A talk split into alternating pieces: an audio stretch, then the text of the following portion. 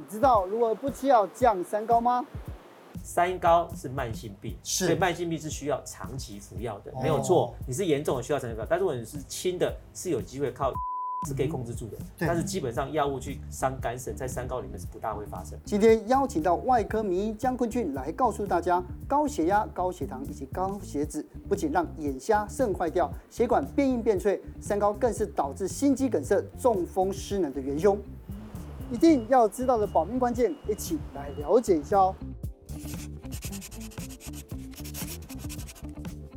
今天迷一系列就再次，我们就邀请到江坤军医师哦。江医师呢，在外科手术，嗯，还有在包括我们自己的这种身体的这个障碍里面都有专长。因为最近呢，就是台湾我们看到新闻，就讲说，哎，这个三高的，然后呃还刻意忽略身体检查的人，实际上呢，最容易得到就是代谢症候群。是代谢症候群基本上就是有五个标准，五个标准，五个标准里面，如果你有三个，我们就归类为代谢症候群。嗯，其实非常的简单，你可以看第一个叫做腹围。腹围之前是在讲什么男九女八吗？就是男生的腰围超过九十公分，女生腰围超过八十公分，这是第一个。啊，第二个就是我们讲的三高，第一个就是血压，收缩压平常大于一百三，舒张压大于八十五。哈，其实像我们一般高血压的定义，当然最近有改了，在以前高血压定义，大家常常知道说收缩压是一百一到一百四嘛，然后收低那个那个舒张压是七十到九十。你看，它事实上还没到高血压的标准，对，可能是高血压的前期啊，所以偏高前期就算了。对对对，就可能就如果说你的收缩压是超过一百三的话，基本上你就你就中一个。好，第三个是血糖，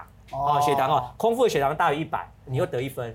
哦，事实上还有还有一个血脂，血脂是两个哦，血脂是两个，一个是坏的太高，比如说三酸甘油酯超过一百五，啊，另外一个是好的太低，我们都知道 HDL 是高密度胆固醇太是是好的那个是好的那个胆固醇嘛，如果你好的胆固醇小，像以男生而言小于四十，女生小于五十，又得一分，所以基本上有五项。对。可是为什么这么强调代谢？政政府为什么一直强调代谢只有一个原因而已哦。我们不管哈，你之后变成三高怎么样怎么样，那都是慢性病嘛哈。我们只看到最后的结局，最后结局就是，如果你有代谢症候群的人，你这辈子死于心血管疾病的几率就是人家的三到五倍。我听起来很恐怖。哎，就就是这样子哈。所以说，那么健康没有事。对对，我们每次都在讲说什么啊？你这个人要怎么长寿？我每次人家问我说怎么长寿，我说很简单嘛，你把十大死因打开来看，你看有几个你是可以避免的。前几年的 WHO 统计哦，一年整个地球上。因为慢性病就是三高的慢性病，所有相关死掉的人大概是七千一百万人，哇，占所有死亡率的七成。是，所以十个人过世，其实有七个人是因为代谢症候群之后的并发症死掉的，其实远远的超过癌症。这是为什么我们非常强调代谢症候群。是是是。那江医生，其实我们刚刚已经有讲到了嘛，他感觉有点像是三高的就是预备班，就是前期前期。对对对。那如果你有代谢症候群，很可能就会有三高。其实，在临床上也有一些案例，甚至遇过病人就是因为没有好好控制他的代谢症然后真的。三高就引发了很严重的疾病。其实应该这样讲哦，很多人说，哎，高血压的时候可能脖子会很紧，可能头会很痛，没有错，这可能是高血压症状。但是如果你有这种症状的时候，通常你的血压都已经超级高了，准备要有症状了。高血压前提是不会有症状的，很多人倒下去都是第一次，都是第一次哈。其实之前我们在急诊室看过很多案例，以前我曾经守过急诊室守过两年嘛。那天哦，凌晨两点多，就一个太太送她先生噼里啪啦就冲到我们急诊室。那时候他就发现他先生倒在那个厕所那边，那时候血压一量是两百七，那时候看他的瞳孔一边大一边大一边小，哦，那时候其实我们心中就已经有底了，我知道他一定是脑出血，啊，只是不晓得是什么原因，然后马上去做电脑断层，果然是脑出血。啊，因为他脑出血的位置不是很好，所以连开刀都没有办法。那个病人后来恢复得非常非常差，就有点类似半瘫痪在床上。他太太有问他说为什么会这样？因为谁能够接受啊？你看他血压两两百七，两百八，就是血压高成这样子。他就说，可是他平常都没有什么症状啊，平常当然不会有症状啊。你血压没有爆开之前，你根本就不会有不会有任何的症状啊。然后我就说，他之前都从来没量过血压吗？他说只有曾经被医生讲过曾经有高血压一阵子，而且是他十几年前。那时候，那那时候医生是建议他吃药，是，哦，他吃了，他说他现在有乖乖的吃了一年，吃了一年，对，可是后来他就没有吃的，为什么？因为他说后来量血压都正常，为什么要吃？嗯、其实这个我说很多很多观众朋友都是这个样子，是。他吃血压吃一阵子的时候，每次那个有都有人问我说：“哦，我这血压药可不可以不要再吃了？”我说：“你现在血压多少？”为什么突然不想吃？他说：“我才一百二，为什么要吃降血压药？”我说：“你知不知道？你是因为吃的血压才一百二哎，你没吃，你看你多少？因为大家觉得药是毒啦。对，所以我才说，对，像学那个血糖药也是一样啊，很多人吃糖尿病要吃一次他就不想吃了，为什么？我们也看过一个三十五岁的那个年轻人而已哦，半夜他不不他是他是他一个男生嘛，他是被他女朋友送来我们医院的那个急诊室的。他说他女朋友是就一叫他的时候，发现他就趴在那边。他想说啊，玩到累了，是不是叫叫不醒，吓到他以为他在干嘛，啪啪啪送我们医院急诊室。急诊室有一些 SOP 是很标准的，只要人昏迷一定会测血糖，哎，那应该很快嘛，扎一下就知道了，是，刺一下扎一下手指就知道了，一测血糖七百多，哦，他就是个高血糖昏迷，哦，他是个高血糖昏迷，对，其实为什么会这样子？所以你再去追溯他的病史，有没有糖尿病的病史？嗯哼，他在二十七、二十八岁的时候，因为那时候他是个胖子，他减肥再加上吃药的时候，他那时候血糖控制的超好，嗯，是，哎，他血糖很超好之后。啊，就不吃药，他就以为好，嘿，他就以为是好了。对，我常常给各位一个观一个概念嘛，什么叫做慢性病？嗯哼，是慢性病就是要很久的病。我不是说你吃药，很多人问我说高血压是不是要吃一辈子？糖尿病是不是要吃一辈子？我跟各位讲，如果你是严重的高血压，如果你是严重的高血糖，你的药真的要吃一辈子。嗯，可是如果你不是很严重，你在前期的话，你是有机会靠着体重的减轻或者饮食的控制，然后慢慢把它转回来。像很多人他是糖尿病。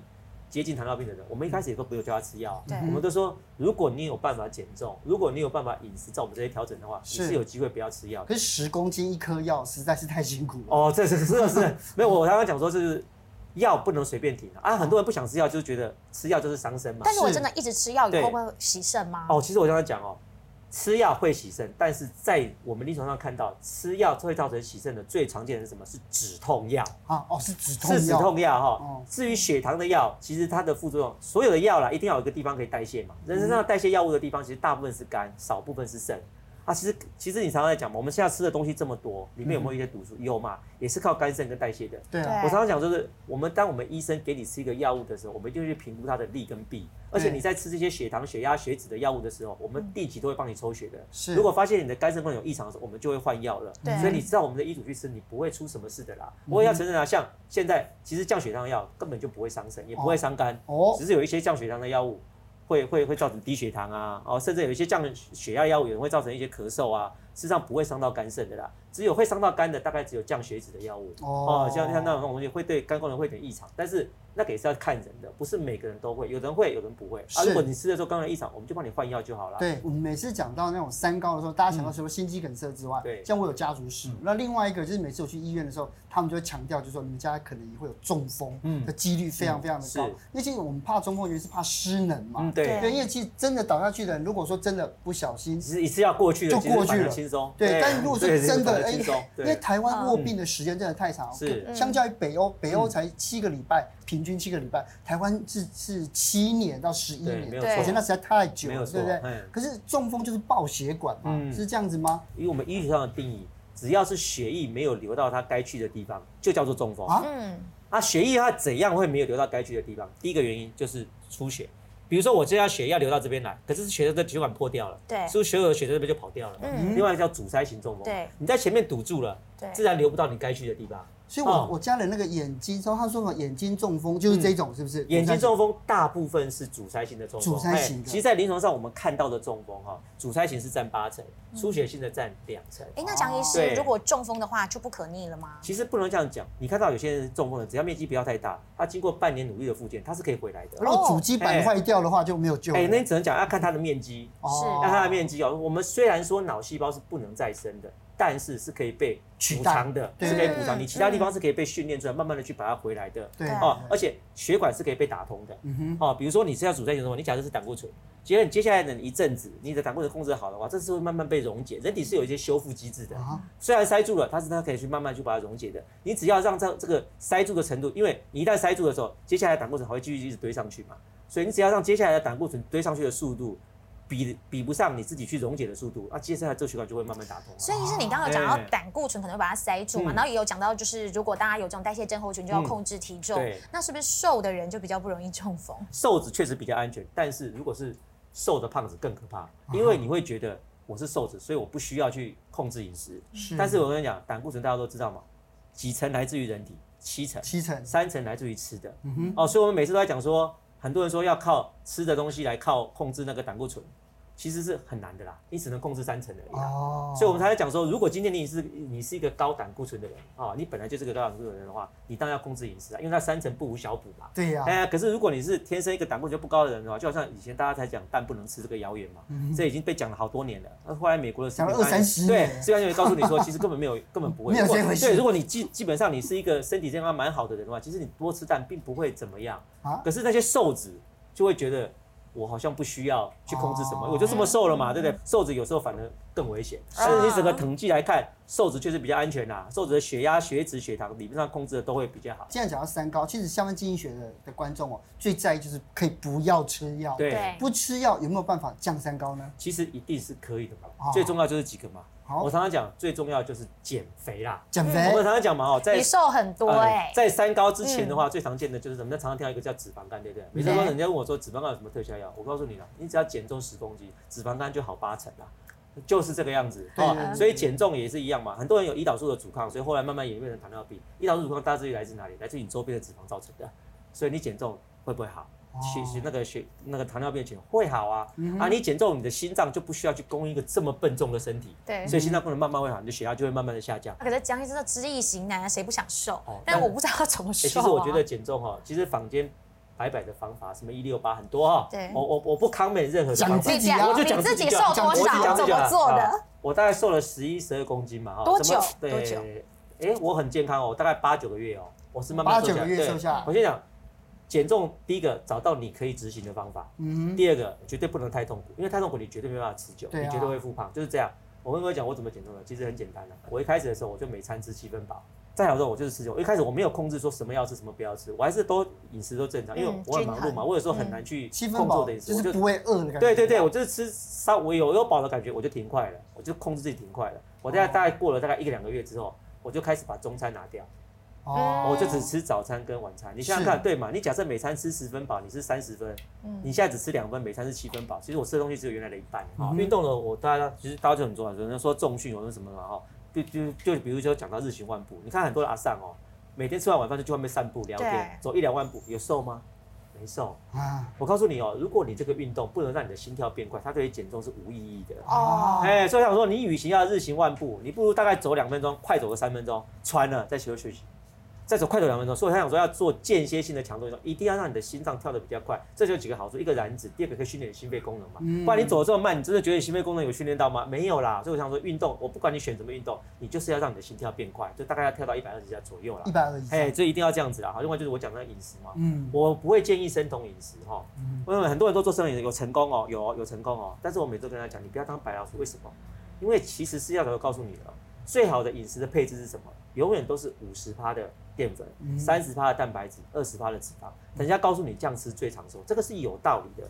可是人家为什么为什么很多人不吃淀粉？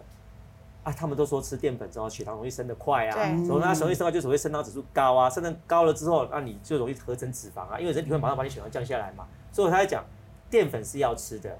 啊，只是说你不要吃精致的淀粉就好了，嗯、你就白饭白面嘛，少吃点嘛，你多吃点原型原型的淀粉就好啦。你就吃那个五谷杂粮啊，虽然不好吃，还是吃一点嘛。不然就是，如果你真的你觉得那些东西你吃不下去，你吃白米饭你就吃少一点。如果你真要吃白饭，你也吞慢一点，不要让你的血糖突然飙高。你一定要管住自己的嘴啊！我我有做运动，我做运动的时候只做两个，一个都是深蹲，我每天都会深蹲大概十几次。啊，第二个就是我做爬山运动啊。我大概每天做两百下，对，你就选一个可以持之以恒的去做就好了。对，因为刚刚讲到就是降血糖，知道吗？那另外一个大关是降血压，有哪些食物，天然食物是可以我们可以参考的？其实我们常在讲哦，天然食物可以降血压的东西就是含钾的东西。含钾，哎，为什么是含钾？因为钾利尿。哦，所以这个其实跟我们血压药原理是一模一样。我们血压血压药百百种哦，有一种就叫做利尿剂，你只要血里面的水变少了，理论上你血压就是降低了嘛。所以如果说你说天然食物要降钾的话，基本上就是含钾的食物嘛。多喝水的话，血压会上升吗？会会啊，真的啊。但是基本上哈，水喝太多的血压确实会上升哈。但是如果你本来上升的量不会大，因为你你有肾脏会去调节。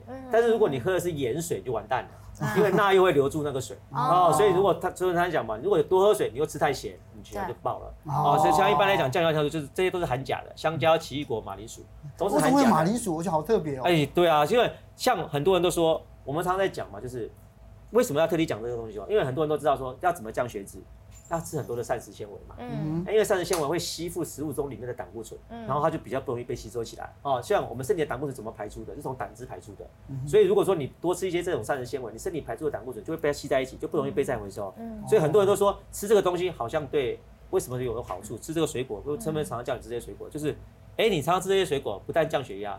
还里面还有膳食纤维，对，它还会帮你降血脂，所以多吃是好，但是你千万不要喝果汁，是，嗯因为你果汁这样子一滤掉，那些膳食纤维被你滤掉了，对剩下就剩下果糖了。可是江医生可怕的是，嗯我看到香蕉跟奇异果，这有肾脏病的患者都不能吃啊，对，没错，肾脏病的患者，你就要选一些低钾的植物，低钾像这些的，哎，这个就是比较低钾的。如果你想要得到水果的好处，可是你肾脏病又还没到洗肾的地步，你只是在洗肾的前期的话，你就就只能吃这些。但是如果你已经洗肾了，不用限哦。哦因为你本来就一三五在洗肾了，这就没差了，哦哎，这就没差了，对对对，嗯就会把它洗掉了啊。是但是如果你平常你肾脏功能并不好的话，你就可以选这些水果来帮你降血脂，又可以降血压啦。之前看到就是，如果摄有摄取好的油脂，像一开始有讲到像 omega 三那样子的油脂，其实会帮助我们改善身体的体质。哦，应该是这样讲哦。其实 omega 六跟 omega 三，我们每次都说为什么不要吃 omega 六的油？因为 omega 六是促促进发炎，omega 三是抗发炎。你知道自然界里面的食物，如果你不去特别的限制的话，你吃进去一整天吃进去，你 omega 六跟 omega 三的比例大概吃去的比例大概会是二十比一。但是你知道对人体最健康的比例吗？大概是六比一六比一到十比一中间。所以你想想看，你自然界如果你不去特别控制，你吃进去的 omega 六跟三就会是二十比一。嗯所以你才要特地去补一些 omega 油，去调整那个比例，让身体不要一直倾向于发炎。哦另外，我们也发现 omega 三有一些其他的好处，尤其有点点类似，像大家都知道，有些人三酸甘油脂高，你知道在医学上可以用什么来降三酸甘油脂吗？很多药可以，但是其中一个就是鱼油。哦，哦哎，它的一些油这个东西，它也可以当做药物来使用，它本来就有降低三酸甘油脂的作用，对所以有点类似好油驱逐坏油的东西。所以我们常讲说，每次都说啊，你要补充一些油脂的时候，要补充油脂，我们都会建议你去补充鱼油，或者是去吃鱼肉，这个原因就在这边啊。医师，我听说过红曲也可以降胆固醇，但是它的效果怎么样呢？哦，其实是红曲降胆固醇是有一定的效果的哦，因为刚才讲到胆固醇大部分是身体自行合成的，它在肝脏里面合成是需要一个酶的。嗯红曲里面有个成分可以抑制这个酶，哦所以它就可以抑制身体胆固醇生成。但是我有想过嘛，血管的健康有两种，一种是血管的内容物，一种是血管本身的弹性。刚才你讲的鱼油，我们讲的胆固醇，通通是血管的内容物哦，嗯但是血管的弹性他们是没有办法管得到的。哦，那张医师就是呃，对于这些三高的患者来说，有没有一些食物，就是除了刚刚提到的鱼油之外，也是好的，他们可以多多摄取？其实应该这样讲啊，就是每次人家都问我说三高到底要注意什么东西哈，我常常在讲，对高血压对人体有它自己的破坏的方式，嗯，血糖也有，血脂也有，但是你有没有发现最后都是殊途同归，他们破坏的都是血管。血管，你一条水管在那边，假设你的血压很高，两百、三百，这个血管会血管会变成会变硬，嗯哼，硬就容易破掉。你血脂太多的时候，就是里面的管路会被塞住。对，你血糖太多的时候，你这个血管泡在那个糖水里面，久了也是催化掉。嗯，所以其实他们对身体的伤害，归根究底，通通都是血管。每次人家问我说，人体最重要的器官是什么，我都会说每个器官都很重要，但是我觉得最重要是血管。你想想看，你一个器官要正常运作，它需要什么？需要很丰富的营养，谁带来？血管。它产生的废物要不要被带走？谁带走？血管。所以你血管不好的话，你怎么可能会有一些正常的器官的功能？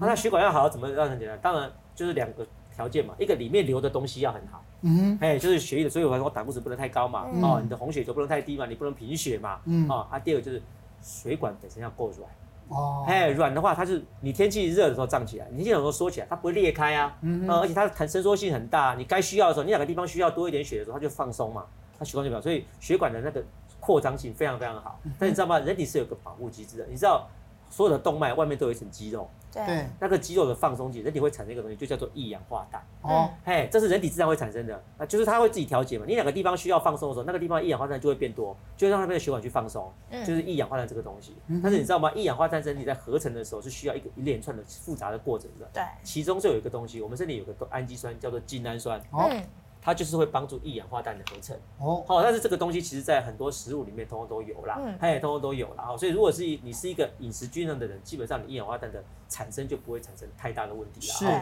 但是有几个东西就很可惜嘛，比如说人体是会老化的，对，所以等你年纪渐长的时候，你有没有发现，你七十岁的时候血压通常都会比你六十岁高，对因为你的血管就是会慢慢的硬化。嗯血管硬化除了一些自然的因素之外，因为东西用久了总是会硬嘛。对还有一个原因就是因为你自己产生一氧化氮能力会随着你的年纪渐长会慢慢变少。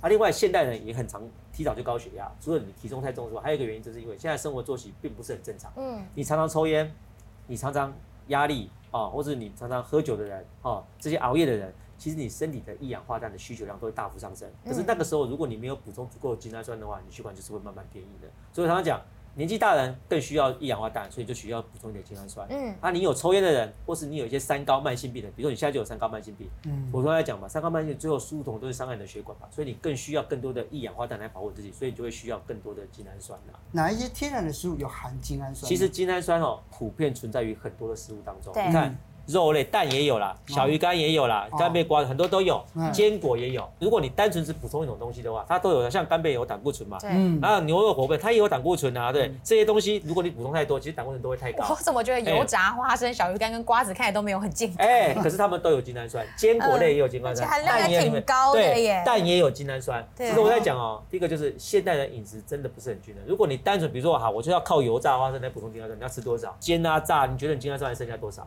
我们讲的是自然的状况之下。你有这么多，可是如果你经过一些特殊的烹调方法的话，这个精氨酸含量就没这么高了。你不是说人体也可以自行合成？好，我跟你讲啊，就是这样啊，氨基酸就是有两种，一种叫做必需氨基酸，一种叫做非必需氨基酸。大家知道氨基酸是干嘛的？是用来合成蛋白质的嘛？嗯哼。那什么叫做必需氨基酸？就是你一定要从食物中获得，人体没办法自行合成。哦、非必需氨基酸其实人体可以互相转换的。是。其实氨精氨酸是一种非必需氨基酸，你可以从其他的氨基酸转过来。所以你不是一定要吃这个，你也可以吃其他的那个蛋白质，它也会转过来。哦、但是我就讲嘛，就是几个问题嘛。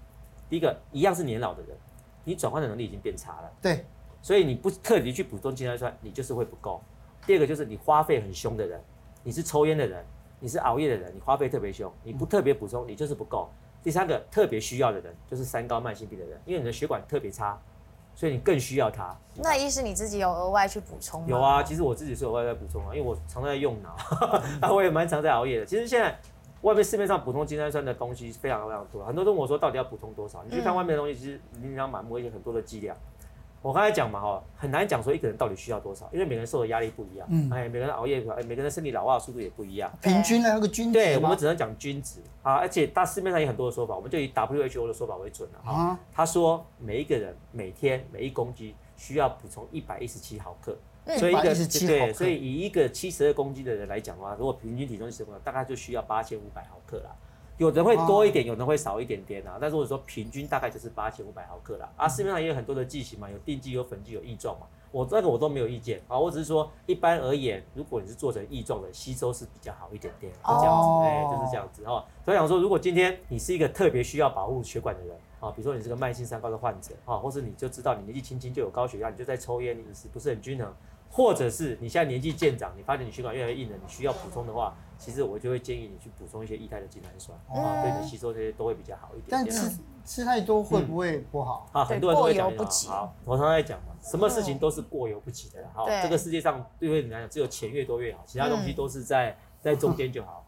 精氨酸也是一样哈，但是我就讲嘛。蛋白质这种，它就是蛋白质，它是有氨基酸，就是它不会有什么毒性的。对啊，你说要吃到它造成你的肝肾负担，那是吃超级超级大量，所以精氨酸理论上没有什么副作用。唯一一些东西不好就是精氨酸它很酸呐、啊，所以它如果你突然吃下去的时候，它会对你的肠胃道造成一些刺激啊。哦。所以如果今天你空腹吃不舒服，你就不要空腹吃嘛。啊，第二个就是因为我刚才讲嘛，它吃的时候它会产生一氧化氮，一氧化氮是会让血管放松的。所以今天如果你的血压超低，你本身量就只有七十几的人吃可能要小心一点。哎、欸，或者是你本来有在吃一些血压药的人，我就要稍微看一下。但是基本上没有什么禁忌症，还有一些孕妇啊，一些小朋友啊，因为那种在安全性上还没有被受到证实，因为我们没有去做。但事实上我们会说你孕妇不能吃蛋白质嘛。当然不行啊，你就把它当做是一般的蛋白质就对了，只是要特地补充的一种氨基酸，就这样子而已啊，没有什么禁忌症啊。是有，今天这样听完之后呢，就觉得哎，那我们要好好的保养自己的身体。对，没错。来，谢谢江医师，希望可以跟你一样瘦十公斤。恒 心恒心。